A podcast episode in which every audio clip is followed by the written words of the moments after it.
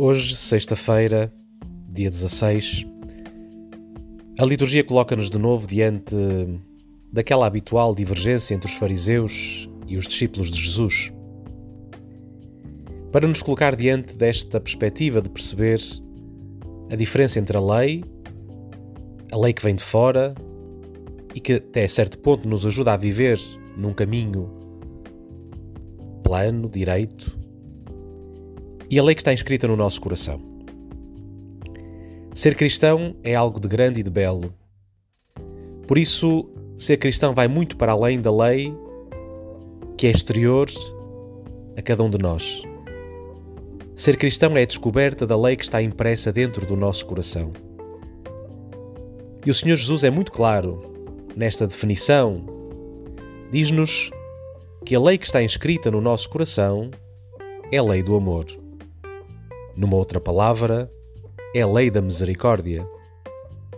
Por isso, o Senhor hoje diz que prefere a misericórdia ao sacrifício, ou seja, a misericórdia como caminho de descoberta daquilo que verdadeiramente identifica cada um de nós cristãos.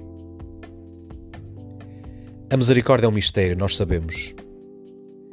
Mas também sabemos que a misericórdia é o caminho para chegarmos e tocarmos no coração de Deus à medida que vamos vivendo e que vamos experimentando a misericórdia para conosco da parte do nosso bom Deus, nós vamos percebendo cada vez mais como é o nosso coração, como deve ser o nosso coração, e assim construir a vida assente na misericórdia e não no sacrifício. Construir a vida assente na lei do coração, um coração que ama a todos um coração que acolhe a todos, um coração que procura chegar a todos e que aí revela também o amor de Deus para com todos. Este desafio é muito grande, mas é o desafio mais belo da nossa vida. Fica então o desafio hoje, nos nossos relacionamentos, nas nossas palavras, na vida diária. Como é que nós vivemos um coração misericordioso? Como é que nós experimentamos a misericórdia para com os outros? Como é que nós também percebemos a misericórdia para conosco? E assim, construir um mundo novo.